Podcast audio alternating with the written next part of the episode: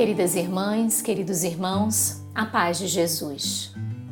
Aqui é Luziane Bahia e está no ar mais um podcast Café com Espiritismo. Veja, não diga que a canção está perdida. Tenha fé em Deus, tenha fé na vida. Tente outra vez.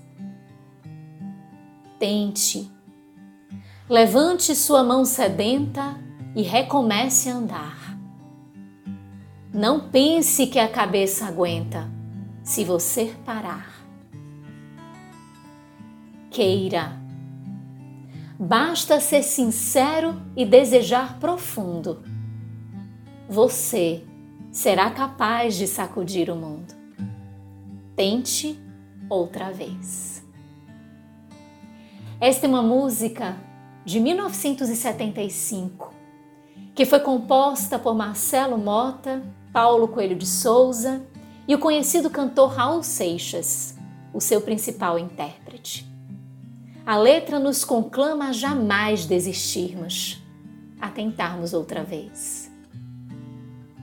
Lembrei-me desta canção em uma conversa com um amigo muito querido, em que refletíamos sobre os obstáculos e os reveses da experiência carnal.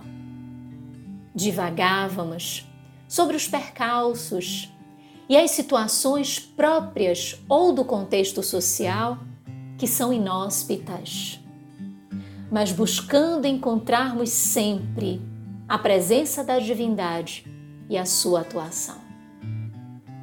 E foi tanto amor encontrado, qualquer que fosse a reflexão adversa, Meditando no Evangelho de Jesus, percebíamos inúmeras oportunidades de superação, de soerguimento, ou mesmo de permanecermos no caminho da redenção, sem tergiversarmos.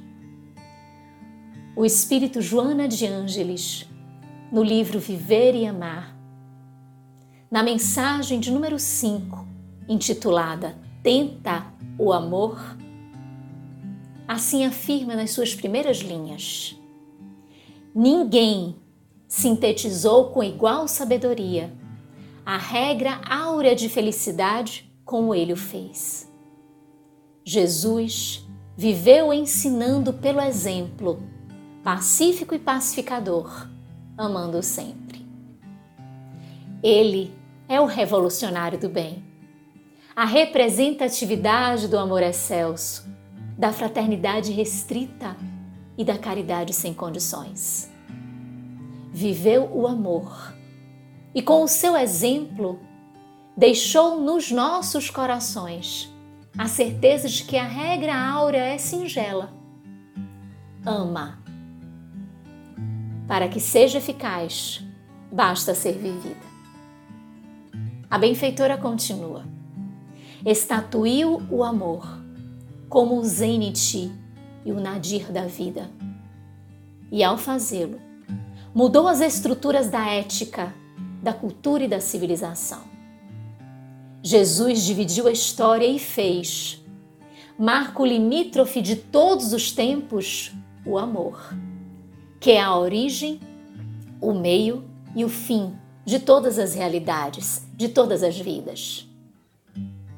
O amor sentimento máximo que une, que encoraja, que fortifica, que ampara, que compreende, que perdoa, que esclarece, que concede oportunidades, que educa, que liberta, que apazigua.